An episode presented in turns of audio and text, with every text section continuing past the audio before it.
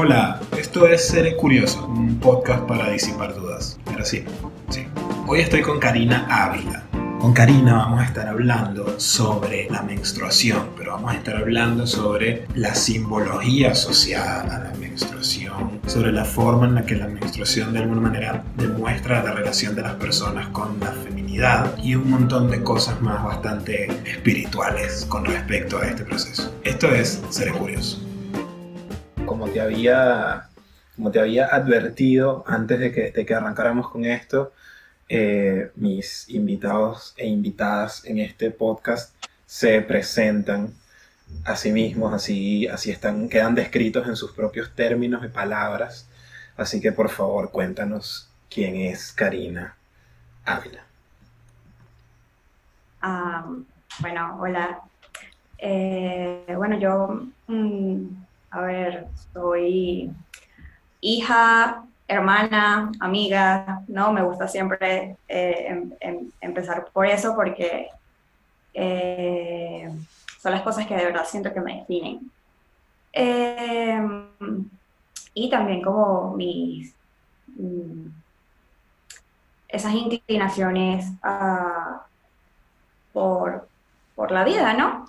Porque ya lo demás, que sí, estudié comunicación, que sí, uh, el diplomado, eh, esos son adornos. Pero yo como tal estoy en mi, eh, me considero así, me, me, me, considero mujer y, y también me considero bailarina, cosas muy, muy eh, y sí, eso, o sea, de resto, a ver, vivo en Valencia, eh, me encanta vivir en Valencia, la verdad. Eh, y, bueno, e, evidentemente estoy nerviosa y no sé qué decir acerca de mí. está, está muy bien, está muy bien. Me, me, gustó cómo apareció lo de bailarina de repente en tu cabeza, como, hey, yo también me puedo considerar como bailarina. Me, me, pareció súper cool. Eh, a ver, Karina, yo, esto ya nosotros lo, habíamos hablado también, pero, pero para poner más o menos en, sintonía a la gente que está escuchando esto ahora, eh, la forma en la que yo llegué a, a, invitarte al podcast fue bastante particular porque yo tenía rato em, pensando en eh, hablar de este tema con alguien y le comenté a mi novia, le dije, tengo que escribir en Twitter y preguntar a ver si alguien conoce alguna ginecólogo o ginecóloga que, que sea cool, que quiera hablar. Y mi novia, ¿pero para qué? Bueno, para hablar del tema de menstruación. Y me dice, pero ¿por qué una ginecóloga? ¿Por qué no una mujer? Y ya, o sea, y, y fue como, ah, claro, por, claro, todas, sí, es verdad. Eh, y, justo, y justo en esos días, por alguna razón, apareció en, en mi timeline de Twitter un tweet de Karina en el que eh, decía algo así como mi, mi legado en la lucha contra el patriarcado va a ser hablar sobre la menstruación contra, frente a cualquier persona que se me cruce por el medio. Y dije, hey, esto es una señal de Odín o de alguien como ese. Eh, así que nada, por ahí guardé el tweet y después de unos días le escribí a, a Karina y ella muy amablemente superó la etapa que debe ser una etapa de, confusión de alguien que diga, hola, no nos conocemos, ¿quieres hablar sobre la menstruación conmigo? Eh, y aceptó estar aquí hoy. Sí, sí, claro, al principio fue como, a ver, yo no soy ginecólogo, ni soy, a ver, ni soy psicóloga, ni así que soy es una periodista aficionada a estos temas. Entonces uh, dije, yo no soy la persona para, para, para esta entrevista, pero después reflexionando dije, epa, pero si yo de verdad quiero luchar contra el patriarcado, eh, porque de verdad es lo que, lo, que, lo que yo puedo aportar, ¿no? Entonces yo dije, ya va, pero entonces sí, este es el momento. O sea, me dije a mí misma, siempre he estado queriendo, ¿no? Un espacio. Porque, claro, uno, uno se vuelve como, como uno cuando descubre eh, toda la sabiduría oculta de lo que es la menstruación, eh, claro, lo quiere compartir, y, pero, a ver, no mucha gente quiere, claro, es un tema, digamos, no le, no, le gusta a la gente. Entonces dije, wow, sí, tengo esta oportunidad y, y lo voy a hacer. Me encanta. vamos, vamos, a, vamos a ver qué, qué, tan, qué tan profundo nos metemos en este tema. Eh, yo quisiera empezar entendiendo que, que ninguno de los dos es, digamos, un experto en la parte médica del asunto, pero me gustaría que empezáramos como desde lo más concreto, hablando un poquito de, de qué es o, o, en qué consiste físicamente este proceso, pensando en, a ver, yo algo he leído, algo le he preguntado a mi novia, eh, pero pensando en alguien que, que, nunca, que nunca se haya preguntado más o menos qué, qué es este, este, este proceso, digamos, o qué es la menstruación, ¿cómo, cómo, lo, cómo se lo explicarías o cómo se lo describirías tú? Bueno, la parte de, se habla bastante como que de educar en, en, en menstruación, ¿no? Eh, buscando la forma más sencilla de, eh, de, explicarlo.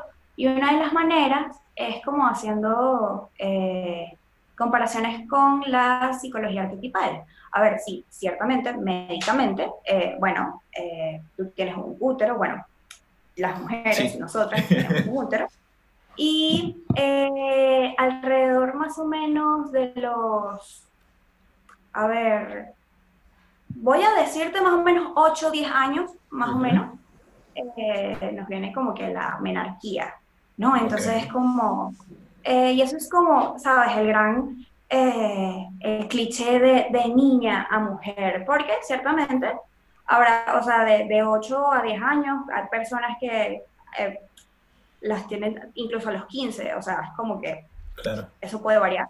Uh -huh. sí hay una, una, iniciación a lo que serían como que estos, estos misterios de lo femenino, así lo estudiamos la gente que está muy metida en estas cosas. Okay. Porque ciertamente eh, es muy confuso eso de que de repente eh, nadie te explica nada acerca de que vas a empezar a sangrar una vez al mes. Y tú, uh -huh. epa, ¿cómo es esto? Entonces, ¿cómo hicieron, eh, o sea, de la parte evolutiva de la mujer para entender su, sus mismos ciclos, cómo hicieron en la antigüedad, no? Entonces, en la antigüedad hay una teoría que dice que el tiempo cronos, el tiempo cronológico lo inventaron las mujeres. A ver, imagínate, tú eres eh, hombre primitivo, no conoces nada del tiempo, tú ves que el sol y la luna, ah, pero nada que ver, empiezas a ver la relación de la luna eh, con, lo, con, el alimento, ¿no? Y dices, ah, bueno, por aquí va, ¿no? Entonces, hay una teoría antropológica en lo que dicen de que el tiempo lo empezaron a medir las mujeres porque ciertamente eh, había un sangrado todos los meses.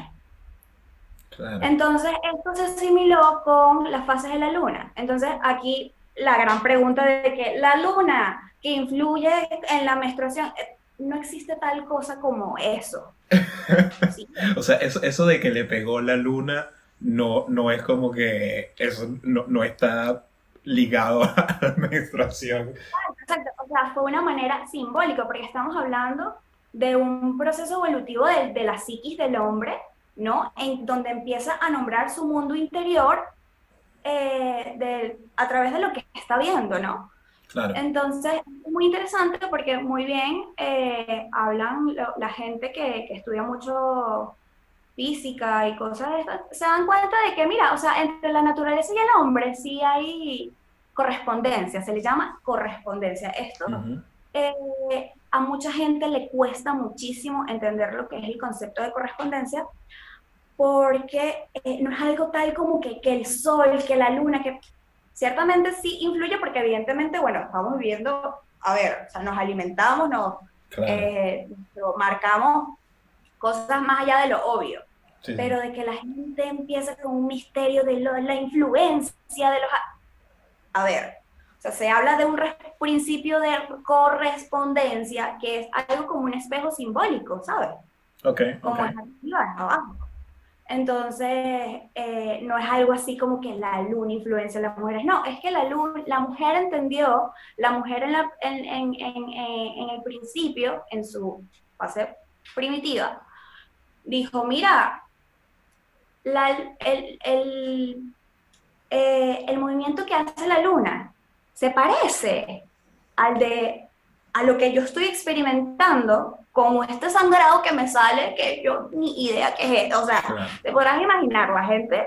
Entonces, por eso viene el dicho eh, muy sonado que dice, mira, yo no confío en un, en, en un animal que sangra cinco días y no se muere. Porque claro, tú podrás imaginar, o sea, pero ¿qué sí. es eso, Dios mío? Empezabas a sangrar, empezabas a sangrar y eso era, o sea, era símbolo de muerte hace unos años. Hey, bueno, todavía, ah. todavía hoy en día hay algunos que nos podemos impresionar más con, con algo, como eso y dices, brother, te estás muriendo. Eh, pero me imagino, hace chorropocientos mil años era, era mucho más impactante todavía. Claro, y, y fíjate que todavía sigue siendo, todavía sigue siendo algo tabú porque no se habla mucho, o sea, es como que la razón por la cual me estás eh, haciendo, preguntándome estas cosas es porque de verdad es que la gente no sabe. Entonces, investigando, me di cuenta de que sí tiene que ver mucho con la muerte, fíjate. Eh, porque, eh, pero eso quiero volver a, a retomar unos puntos que estaba hablando, de era de que, de, de, que em, de educar sobre la menstruación a través de, de, lo que son los arquetipos, ¿no? Entonces, como con este cuento de que la mujer empezó a nombrar su lo que estaba experimentando su cuerpo con las cosas que veía a su, a su, eh, a su alrededor. Entonces, em, ciertamente las fases de la luna eh, hay un simbolismo de correspondencia con el ciclo menstrual. Entonces, por eso se dice, de esta teoría antropológica que te comenté, que fueron las mujeres las que empezaron a, medir el tiempo. ¿Por qué? Porque eh, el sol, para que, ¿cómo sabemos que es de día si no hay la noche? Claro. Algo tan sencillo como eso. Claro. Entonces, es gracias al el día, los días empiezan a contar, es gracias al misterio de la noche. Porque eh, entonces, eh, las mujeres marcaban y se dieron cuenta del patrón que la sangre venía, o sea, tú empezabas a cada 28 días, que tú dices, ¿qué es esto? Imagínate el descubrimiento de las mujeres cuando se dieron cuenta de que la luna también daba un, un, ciclo de 28 días. Entonces, eh, yéndonos más por, o sea, profundizando las correspondencias, hablamos de que el ciclo menstrual y el ciclo de la luna, ¿no? Para poder entenderlo mejor, algo tan complejo como el ciclo menstrual. Entonces, a ver, los misterios entonces llaman como que, aquí entramos como que los misterios de lo femenino. Ok, ok. Em, lo que es, eh, y a mí me gustaría como que eh, hacer un paréntesis aquí para dejar en claro unos conceptos que a mí me parecen fundamentales para esto, qué, es, qué es lo masculino y qué es lo femenino. Porque, eh, a ver, aquí 2020 pensamos que la feminidad es eh, la peluquería, el vestido en Venezuela. Y, a ver, cuando empiezas a estudiar lo que son los estudios de lo femenino, te das cuenta que nada ligado a eso. Más bien, lo exterior, todo lo que tenga que ver con es, se considera como lo masculino. Entonces aquí para explicarte lo mejor, es la fuerza del yin y yang, ¿no? Luz y sombra. Entonces lo femenino va a ser todo lo de la sombra, ¿sabes? Lo de la oscuridad, lo de la luz. Okay, Muy fácil te puedo eh, explicar cómo tú y yo, esta es mi parte masculina, la que estoy, la del sol, ¿sabes? La de que tú puedes ver, la que tú puedes percibir, la que percibes de mí. Y mi parte femenina es mi parte interior. Entonces todas las personas, todos somos femenino y masculino.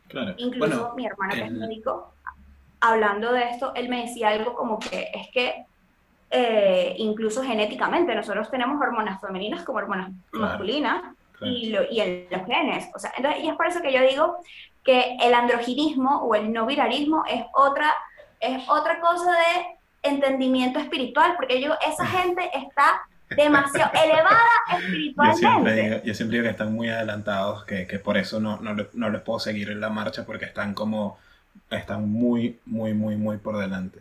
Te iba a comentar de eso que, que incluso el mismo eh, Freud en algún momento, cuando ya, ya hacia el final de su vida, que le preguntan sobre qué, qué, qué concluye sobre la mujer o sobre la psique de la mujer, él termina diciendo, bueno, en realidad la mujer es un continente oscuro. O pero él lo decía principalmente porque de tanto, de tanto, incluso un tipo que sus eh, principales pacientes o clientes fueron mujeres, terminó diciendo como, eh, ahí, hay un, hay un negro que no, que no terminé de entender, ¿no? me parece me parece súper interesante lo que me dices de, de lo femenino es como... interesante porque te explico. Eh, a mis compañeros que estudian psicología y mis allegados a esto, realmente todo lo que conocemos de psicología es la psicología del hombre. La psicología femenina es muchísimo más compleja y en eso Lacan, Jung y Freud se lavan las manos y dicen, psicología femenina, yo no sé un carajo. Yo no, a mí no me preguntan de la psicología femenina. Se lavan las manos es exactamente lo que hicieron. ok, ok. Entonces, me, me, gusta, me gusta ese inicio también de... Em, lo que, lo que me comentas es cómo, cómo a raíz de, de, ese, de ese, fenómeno de, la menstruación empezaron las mujeres a, a, determinar el, el, paso del tiempo. También porque he visto mucho, lo, he visto recientemente que estaba como más atento de cómo algunas mujeres lo dicen capaz en medio como chiste o como forma de meme, pero, pero entiendo que viene más o menos por ahí, que es como cuando empieza el año, es como, bueno, ok, 12 menstruaciones. Como medir el año en, de esa forma. Y ahorita hace poco leía como, bueno, quedan tres menstruaciones. como, ah, claro, eh, eh, vas organizando el tiempo de esa forma. Me parece súper interesante eso. Es eh, súper interesante porque eso está en nuestra memoria ancestral. por ahí, bueno, estabas arrancando a contarme lo de la parte como que, que, que, me decías, como los misterios de lo femenino y cómo, cómo ir explicando. Sí, los misterios de lo femenino. Entonces, a ver, me ha, eh, muchos, eh, esto no es algo que dice Karina Ávila, a ver, los libros están allí. La gente que ha dedicado su vida a estudiar los misterios de lo femenino, lo llaman de una manera que son los misterios de la vida y la muerte. Porque la madre, así como da vida, da muerte, la madre no solo nutre, la madre también es caos. Es, Y es por eso que el, para Jung el arquetipo más importante y más complejo es el arquetipo de la madre, de hecho, y el arquetipo del ánima, ¿no? Porque está ánima, ánimo. Eso, bueno, lo que te expliqué de la, de la energía femenina, la energía masculina, en síntesis, en, en psicología jungiana, ánima y ánimo. Que eso a Jung le, le, le, cautivaba mucho. Eh, entonces, los misterios de los femeninos, precisamente, los ciclos, lo, el ciclo de vida y muerte. Entonces, imagínate eh, las mujeres, porque ajá, a tus 8 o 10 años tienes a esto. Entonces, eh, entonces te dicen, bueno, mira, em, cada mes vas a estar sangrando porque tú vas a ovular. O sea, a partir de aquí, tú vas a empezar a ovular. Entonces le dice, pero ya va, pero ¿cómo es eso? Y es que la ovulación tiene un fin de reproducción donde todos los meses tú estás esperando a quedar preñada, literalmente. Eso, eh, hay veces que a veces, y, eso es tan interesante, que a veces los hombres se dan cuenta cuando una mujer se está ovulando, porque es ese momento donde la mujer está más, o sea, más preña, así. Sí, sí, está brillante, de hecho, y, como...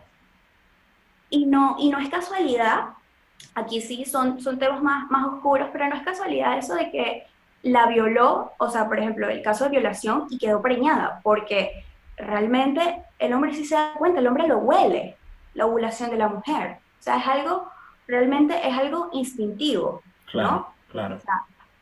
Eh, hablando ya en términos como que más o menos científicos, no sé, no, me considero científica, pero llevándolo aquí, como que hay. Aquí hay libertad, hay libertad de expresión. A, eso, ¿no? Entonces, eh, ¿qué ocurre con la menstruación?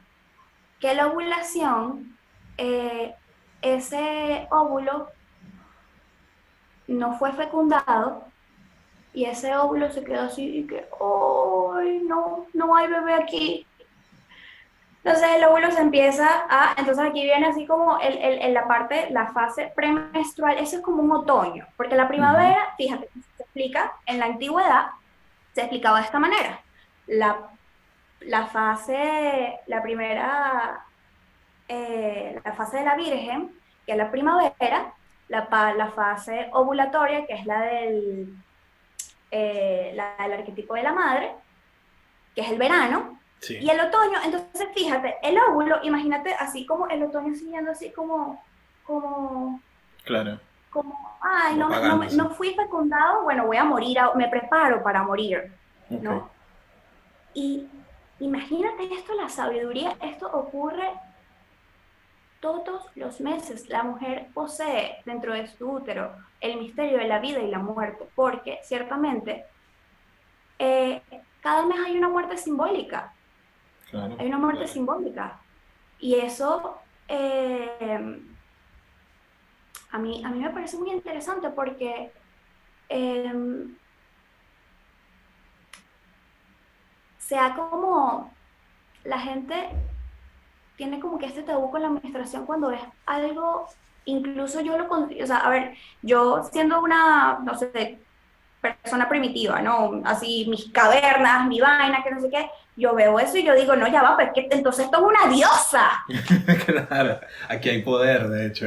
Claro, claro. Y, y, y, y por eso casualmente no, o sea, hay una diosa que es la, la Shami, la Xami, no, sé- no sé cómo se pronuncia. Ajá, en el sí, panteón de hindú. la. Porque casualmente el panteón hindú, yo te mandé mi trabajo de las diosas grecias, pero por ejemplo el panteón hindú, porque bueno, está de moda el oriental, que no sé qué y tal, entonces el panteón hin- hindú tiene tres divinidades masculinas y tres divinidades femeninas.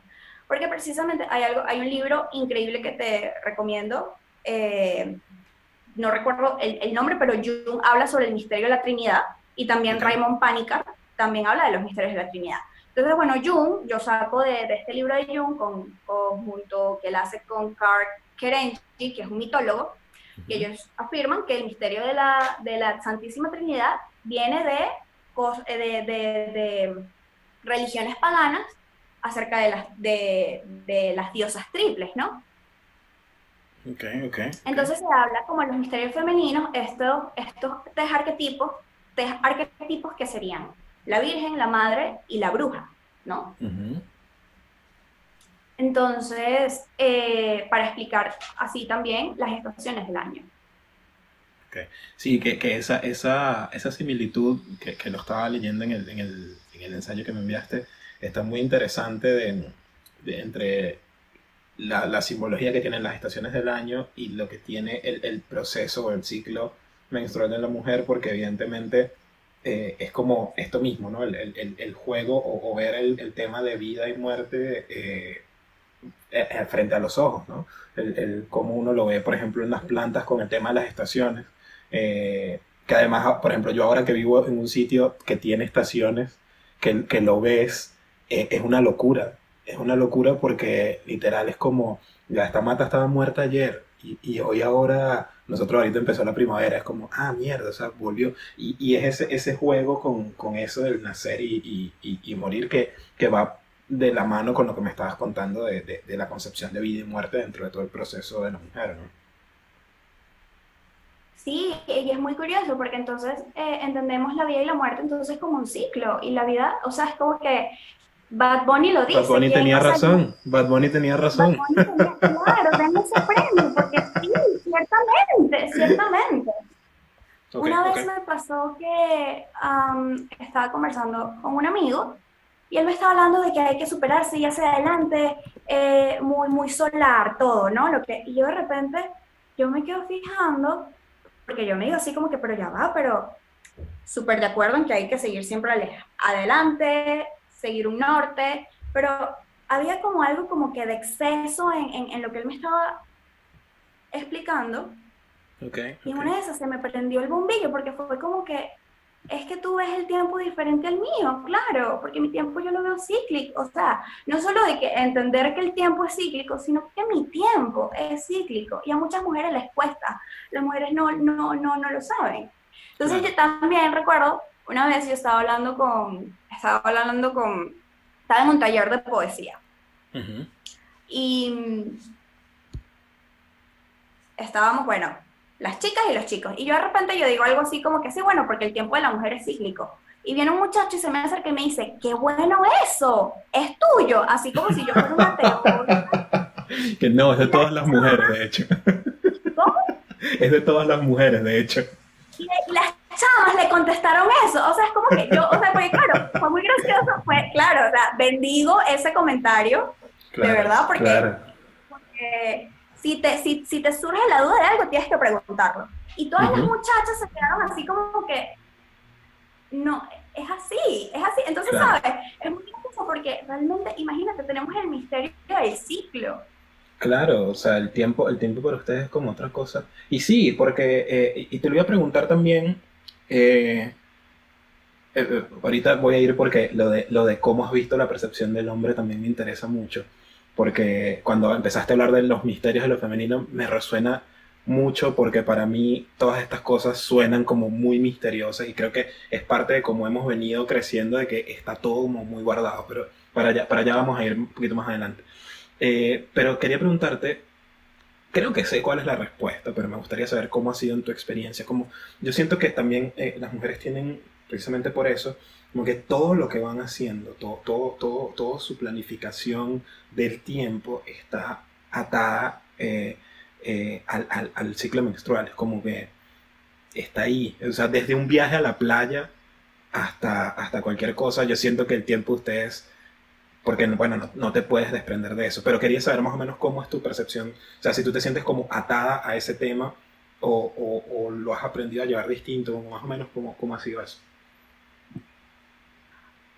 En mi experiencia, ¿no? Esto es, muy, esto es muy gracioso porque hemos normalizado como que el, el, el asco o el, el, rechazo a la menstruación y tú ves a muchas mujeres diciendo, quisiera ser hombre para no tener la regla, o eh, quisiera no tener la regla ya. Y, y hay un efecto, y hay algo que sí, también por, por, por desconocimiento, eh, también hay mujeres que, que, que, se deprimen cuando les viene la menopausia, porque es como, wow, ya no puedo, ya no soy fértil. Sí. Entonces, eh, fíjate que hay un rechazo a lo femenino eh, que dentro de nuestra cultura, eh, ¿cómo, ¿cómo, explicarte? O sea, esto no, eh, las mujeres no, no, no, no, no se nos enseñan esto. Y esto, a ver, de mi parte conspiranoico, yo digo así como, no nos lo dijeron porque ahí había poder. Claro, Ey, no, no, no, es tan, no, es tan, no es tan conspiranoico, porque evidentemente, a ver, en el conocimiento hay poder y, sabemos, porque la historia ha sido así, que, que, hay una historia de opresión contra todo lo que suene femenino. El, esto mismo que tú decías, por ejemplo, de, la, de la tríada de la mujer, que incluye a la bruja, me parece además muy significativo porque a las mujeres en algún punto se la estaba persiguiendo. O sea, era, era, esto también se vuelve un chiste, pero era como que la mujer levantaba la mano y como, hey, eso es de bruja, y, la y las quemaban de una. Eh, y, y, era como, bueno, no, capaz era mujer y ya, ¿sabes? no, no esta entonces, eso, eso puede pasar. Hay, hay, mucha cosa como muy escondida con respecto a la experiencia de la mujer, que yo digo escondida para mí como hombre, pero entiendo que también para las mismas mujeres ha, estado escondida. Y, y, honestamente yo creo que eso forma parte de un proceso evolutivo. O sea, yo pienso que la humanidad es una y que si pasan esos procesos es por algo. O sea, algo tenemos que aprender de esos procesos. No pasan porque eso, eso vino, ese, esa represión de la mujer vino para regular algo porque dicen las malas lenguas, y aquí entre las malas lenguas no, pero los estudios dicen que Cleopatra, el peor del patriarcado, fue que Cleopatra fue tan, fue tan temida que los romanos dijeron, no, mi amor, nosotros una mujer, otra, otra vez, no. en esto no vamos a volver a caer. Claro, claro, o sea, a ver, a mí me fascina Cleopatra, pero yo me imagino que a los hombres sí les tenía miedo, pues. No, pues que imagínate, pues, el poder que tenía Cleopatra. Obvio, obvio, obvio.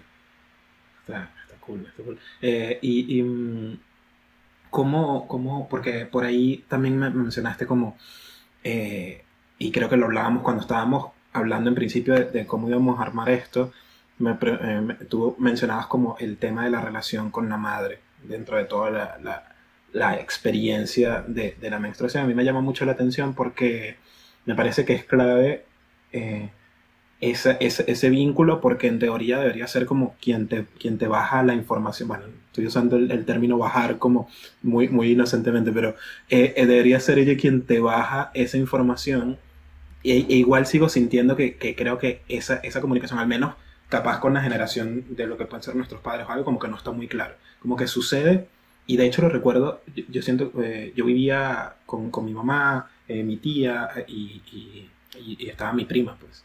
Eh, y cuando ella empezó a menstruar, medio que ella intentó como ocultarlo, como, como que no, no se pueden, pero era como, bueno, vivimos siete personas en una casa con un solo baño, creo que nos vamos a dar cuenta de que esto está pasando. Pero ella tenía como un miedo de, de esa comunicación o no sabía cómo cómo, cómo comunicar con su mamá, que, que, es quien le puede explicar mejor qué está pasando y cómo, cómo, cómo mm, lidiar con eso.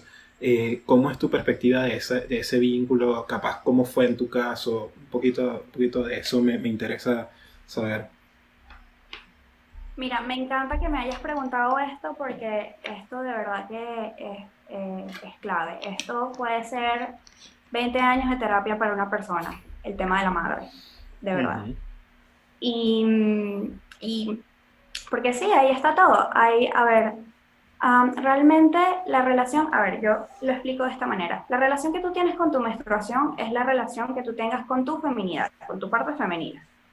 No estoy hablando con que, a ver, yo, o sea, a ver, con, con mi mujer, estoy hablando para todos, pues, para todos. O sea, los hombres que ven a la, a la menstruación como un asco es porque le tienen asco a su parte femenina. O sea, así sencillo. Okay. Tú eres mujer le tienes asco, entonces estás como que negando y estás rechazando y le tienes asco a tu propio cuerpo.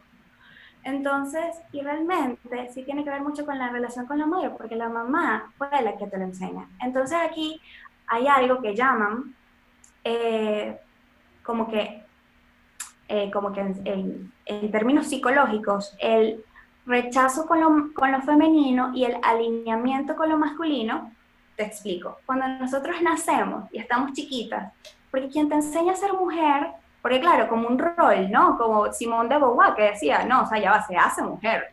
Porque tú naces y tú eres una niña.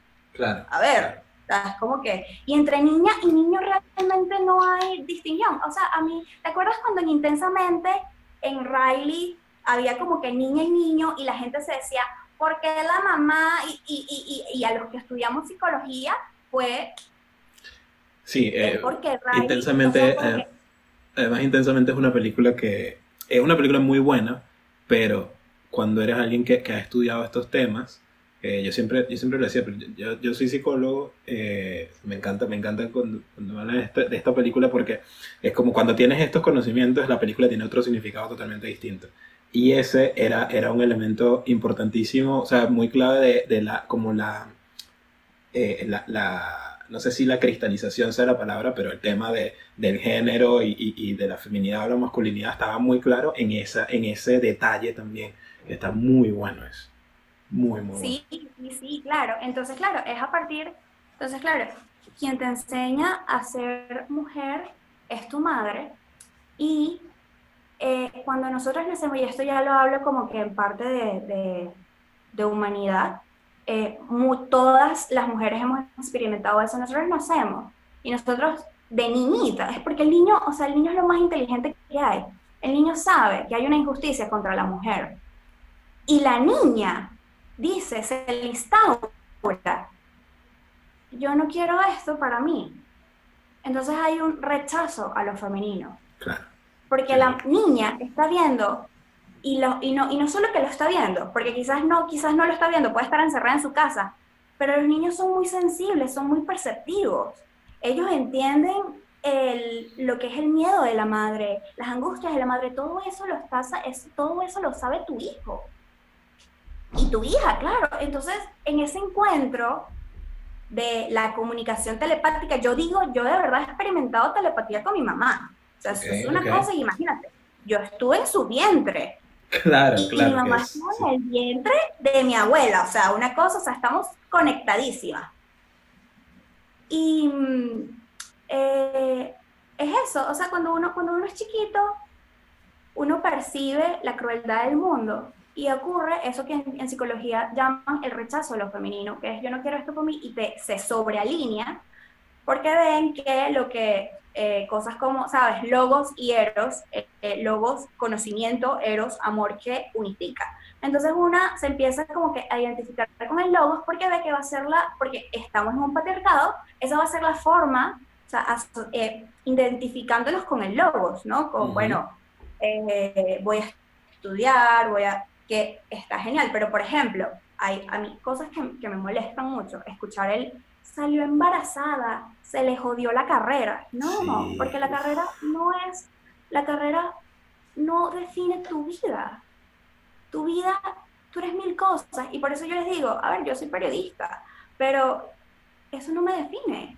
A mí me define es mi humanidad, ¿sabes? Mi relación con las personas, o por lo menos eso es lo que yo siento que a mí me define, ¿no? Entonces, eh, y ciertamente una mujer puede ser totalmente exitosa con 15 muchachos. O sea, ¿por qué no? Claro. Porque la definición de éxito es algo muy subjetivo.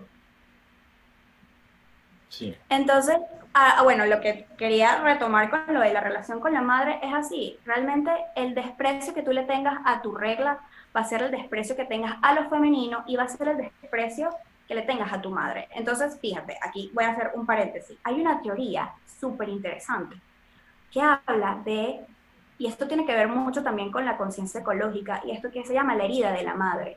Y es que en el patriarcado todas las madres están, han sido heridas y esa es una herida que se pasa de generación a generación, ¿no? Eh, porque si está, o sea, un femenino, hay algo que en, en psicología arquetipal lo hablan, el femenino herido y el masculino enfermo. Y hemos normalizado, entonces como que te dicen algo así como que le duele la, le duele el vientre, eso es normal. Los ovarios poliquísticos, eso es normal. Porque hay otra cosa, o sea, y esto ya tiene que ver con una visión diferente, que es que tu cuerpo es demasiado sabio y el cuerpo, las dolencias son para avisarte que algo no está bien. Si a ti, si tú te pegas aquí y eso te duele, es para avisar, mira, tú, tú, se, se hinchó, eh, tienes que revisarme. Y ahí tú ves, ah, mira, se inflamó, entiendo. Ah, ok, interesante. Imagínate lo inteligente que es tu cuerpo para decirte que algo está, si a ti te duele el vientre, algo está pasando con tu feminidad. Claro, claro. Sí, me, me, me, llama la atención como, como, lo, como tú lo estás planteando, porque por ejemplo, yo cuando lo leí por ahí y lo discutía con mi novia, yo había leído como que el proceso, por ejemplo, de la menstruación, de, de, la expulsión de esos óvulos, eh, como que los movimientos musculares que está haciendo el cuerpo de la mujer son similares a los de un parto, ¿no? Como si fuese un mini parto expulsando todo eso. Entonces, medio que hacíamos chiste con eso, pero también lo tomamos en serio, que era como, bueno, además el cuerpo, es como que el cuerpo te está medio que castigando por no haber engendrado ningún niño ese mes, ¿no? Era como la condición que teníamos. Pero si bien eso, yo, yo medio que mantengo esa, postura desde mi posición más machirula posible, pero me parece interesante e, esta otra forma en la que tú estás viendo lo del dolor como, como de un aviso un poquito más yendo hacia lo, a, a psíquico, espiritual, ¿no? De, esa conexión también con lo que está pasando, entendiendo también lo que pasa con la menstruación como un símbolo de lo que pasa con la feminidad de la mujer, o sea, de su relación con eso. Eso me parece, parece muy interesante porque como que abre otra forma de, entender un poquito todo el proceso. Eh, claro, claro, por eso. Entonces, fíjate, hay mujeres que, por ejemplo, el tema de los ovarios poliquísticos, que hay cosas, hay cosas que no explica la ciencia y que de repente tú vas a terapia y de repente descubren, ah, es que resulta ser que mis ovarios poliquísticos, a ver, yo sé que es un poco, no quería como que tocar estos temas porque son como que un poco extremistas, porque claro, la gente va a decir así como que, ¿dónde están las pruebas de eso, Karina? Claro. Sí, pero, realmente tendrías que vivir un proceso, realmente tendrías que vivir un proceso terapéutico transformador para darte cuenta de lo que realmente, o sea, lo, lo que es trabajar con tu inconsciente. Y esto puede ser eh, con, eh, no solo con, o sea, ovarios poliquísticos, porque estamos hablando de eso, pero eh, con, con, cualquier enfermedad realmente. sí, sí, obvio, con, con, cualquier enfermedad crónica.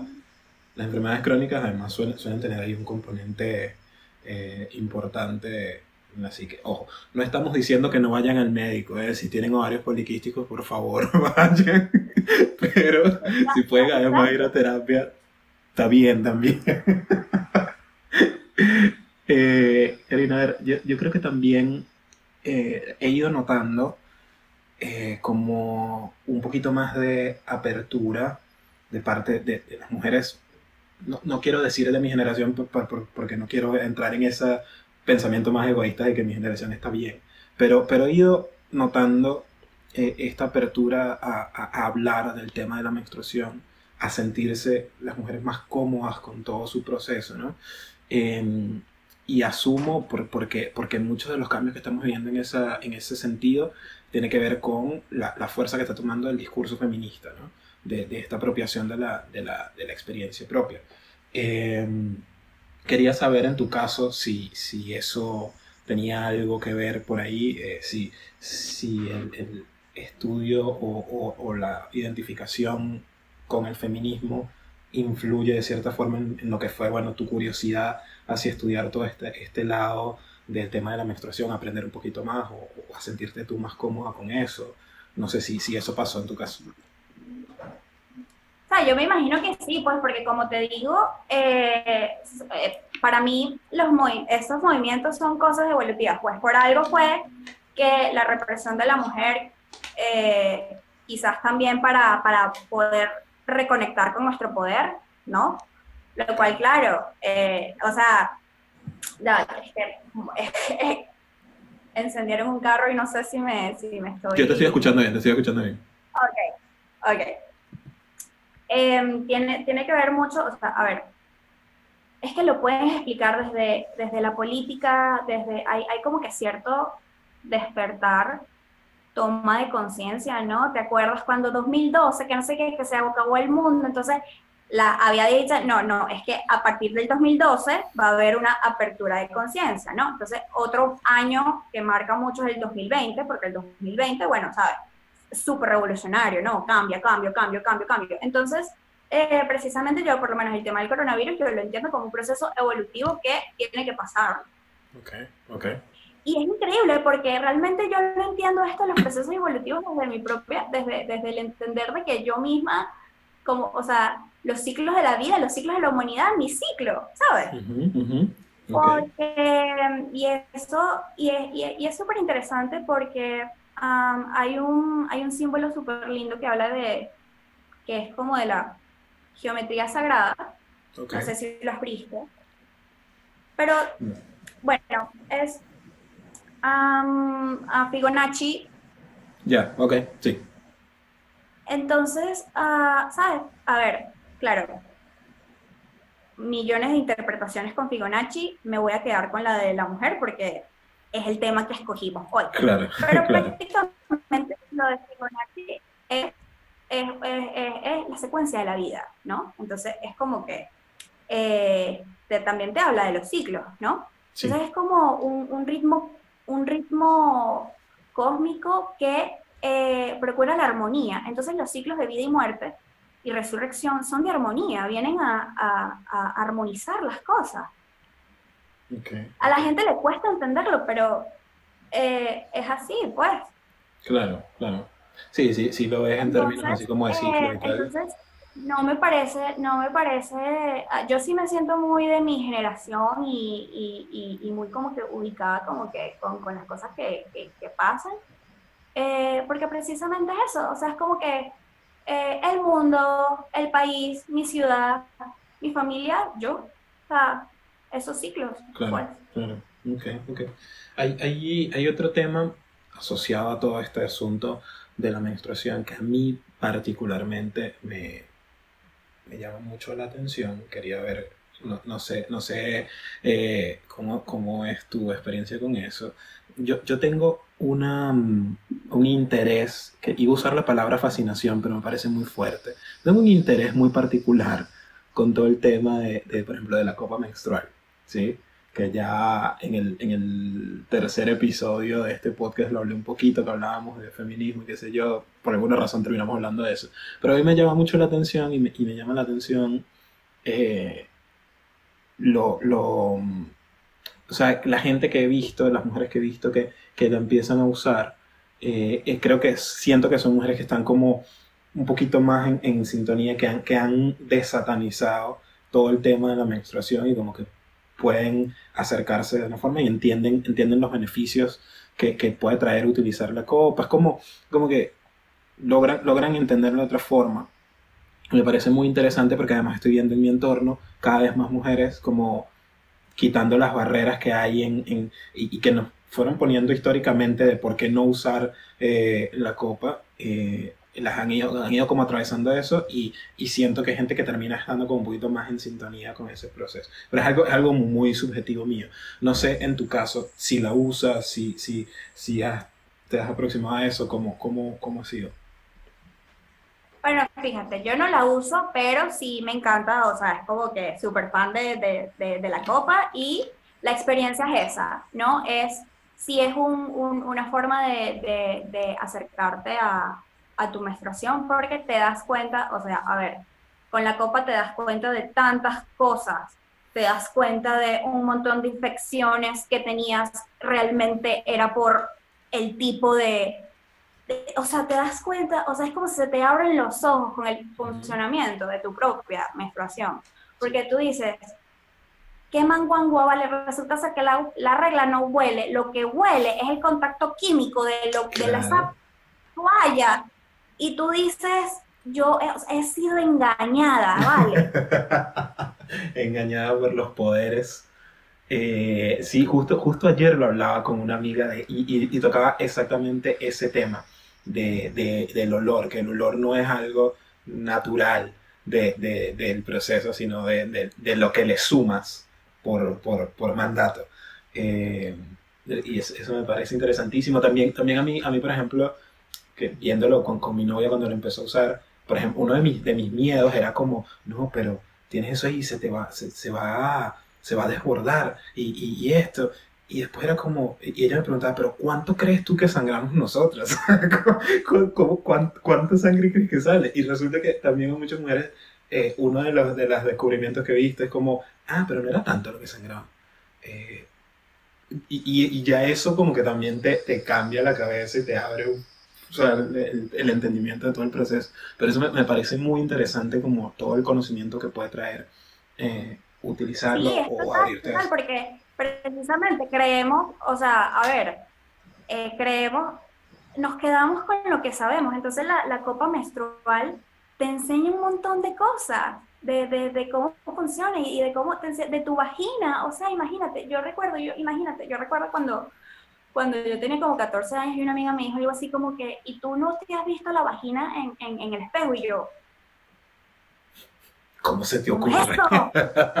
¿Cómo es esto? Y ella, tú para conocerte, tú, tú para conocerte tienes que mirar, para tú conocer tu, tu cuerpo, tú tienes que agarrar y mirarte en el espejo. Entonces, esto lo, lo tengo a colación porque la, la, la, la copa menstrual te da la experiencia de entender tu vagina, la relación de tu vagina, la relación con tu sangre, con tu sangrado. O sea, em, te das cuenta de repente de que el, las infecciones que tenías eran realmente por tener esa vaina ahí pegada y no cambiar. Un montón de cosas. Un montón de cosas. Sí, es increíble, increíble. Pero nada, quería, quería comentarlo porque me parece muy, muy interesante y me parece que trae como...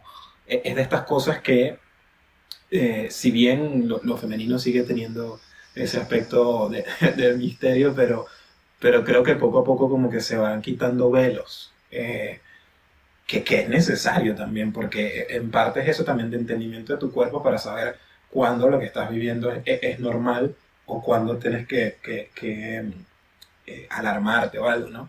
y me parece muy interesante el, como el...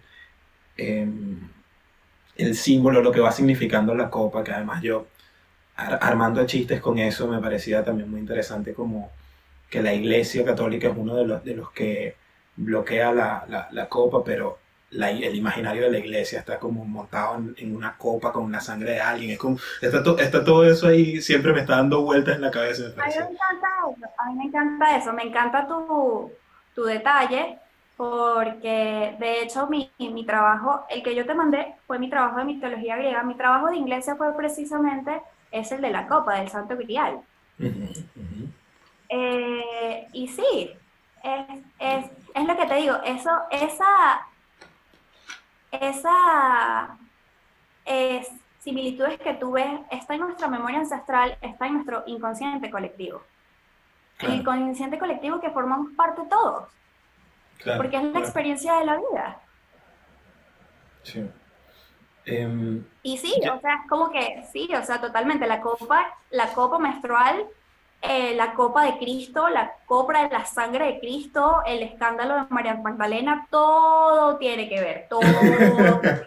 Está todo ahí guardado en, el mismo, en la misma carpeta del archivo del inconsciente colectivo. Pero me gusta. Ya, ya mm, como para ir, ir agarrando la recta final de esta conversación, está muy bueno. Pero obviamente porque esto a mí como hombre me interesa verlo.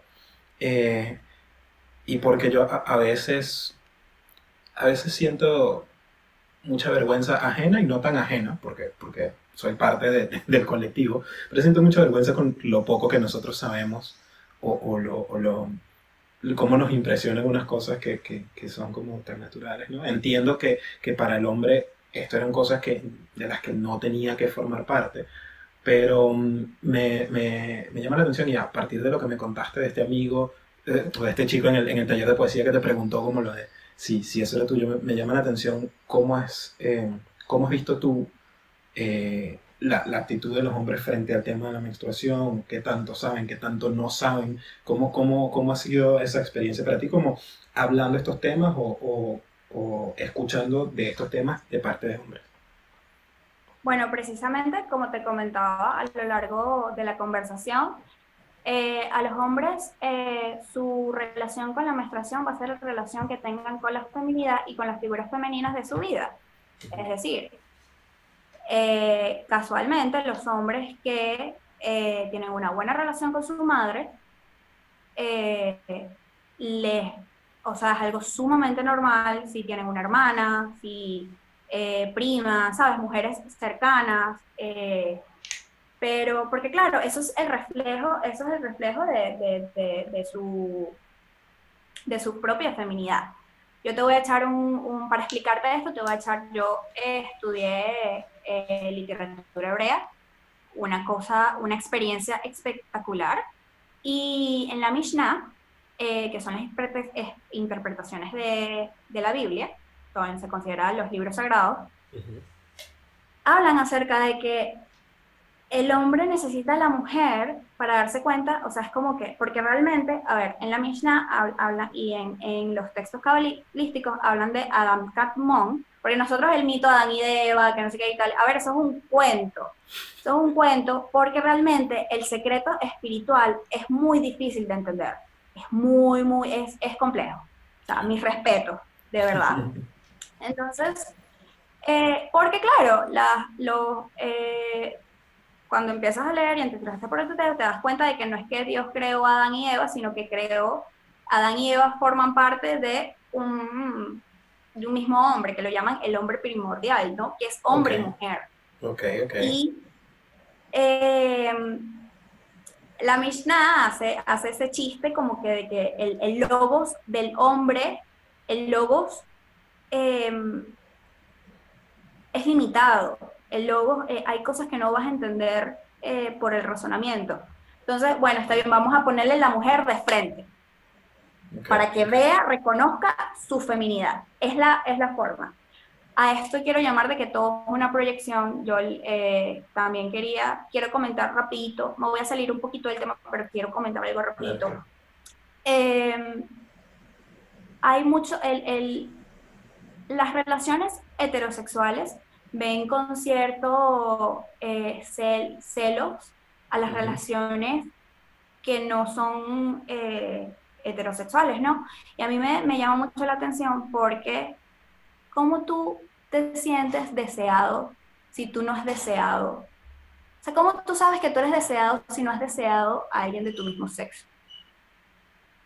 Y esto no lo dice Karina Ávila, los libros de psicología están. A ver, te saco uno porque... A ver, eso, eso lo estoy sacando de este libro y esto que te estoy diciendo, eh, lo o sea, es como que es un conjunto de, de, muchas cosas. Ella es una Nancy Coles Courbet, eh, te paso luego el...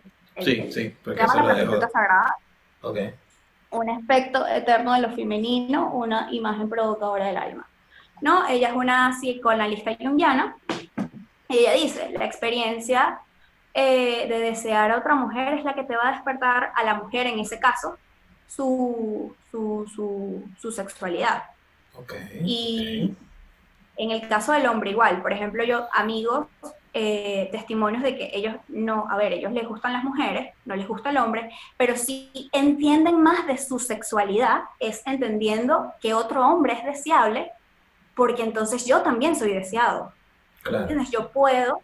Entonces de esa manera, eh, los que, las personas que entran en, en dinámicas eh, no heterosexuales tienen, como te digo, otro entendimiento espiritual muchísimo más elevado. O sea, claro, claro. ustedes están...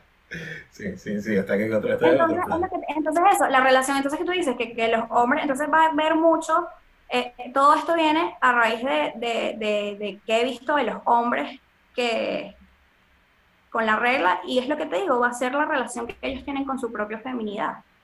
Okay los muchachos que tienen, porque claro, hay, conozco hombres que son extremadamente femeninos, siendo muy hombres, entonces cuando con los femeninos hablo de son personas del interior, sabes, muy, muy, sabes, esa, esa figura de que creemos que el hombre masculino es que hace pesas, que no sé qué y tal.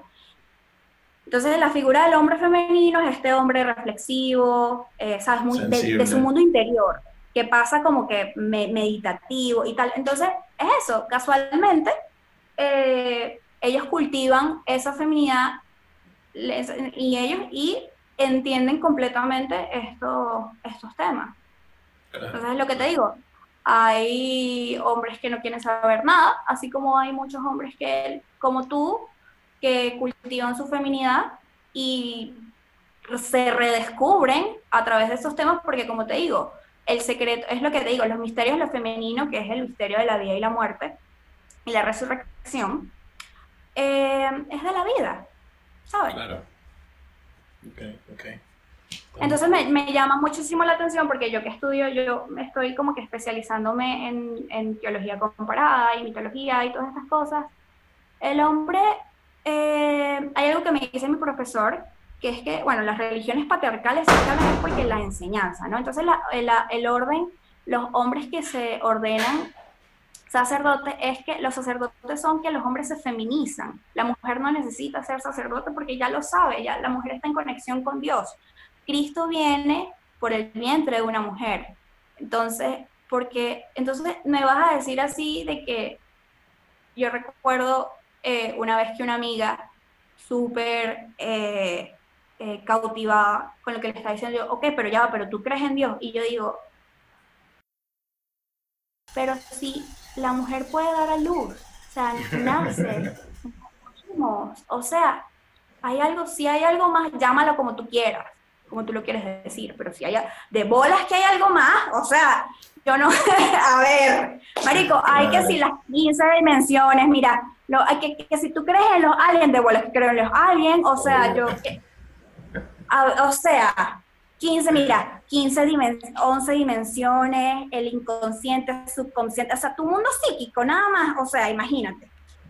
Sí, sí, no, Ahorita que estaba viendo que se descubrió el sistema endocanábico y yo, ¿qué es eso? Resulta ser que nosotros tenemos un sistema endocanábico, entonces yo así como que la gente no se conoce. Entonces imagínate, si uno no se conoce a sí mismo, ¿cómo va a estar, cómo va a saber, cómo va a tener eh, eh, eh, ¿cómo va a estar tan seguro de que si Dios existe o no? Obvio. Obvio.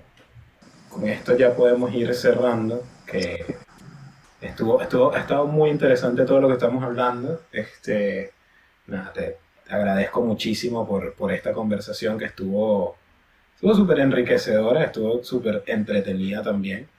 Eh, ya para ir cerrando, como te decía también cuando, cuando estuvimos hablando antes de empezar a grabar, yo hago como una especie de juego al final. Eh, y, y para, para, este caso lo que quería que hiciéramos era por ahí tres o cuatro, que viéramos, hay un, digamos, hay un mundo paralelo. En, en, toda esta cuestión de hacer comedia y hacer stand-up, qué sé yo. Siempre hay unos chistes, siempre hay alguien que llega y hace unos chistes sobre cómo sería el mundo si los hombres menstruaran. ¿sí? Eh, entonces yo quería, quería que, que, que, jugáramos un poquito a eso, a ver qué, qué cambiaría. Eh, o sea, yo, yo sé, por ejemplo, yo, yo estoy convencido de que si los hombres menstruáramos, hace años que habría algún tipo de eh, licencia o permiso laboral para no trabajar esa semana en la que, en la que menstruas. Estoy convencido de que eso pasaría. Este, no sé si te ocurre algo, algo similar en esa, en esa onda.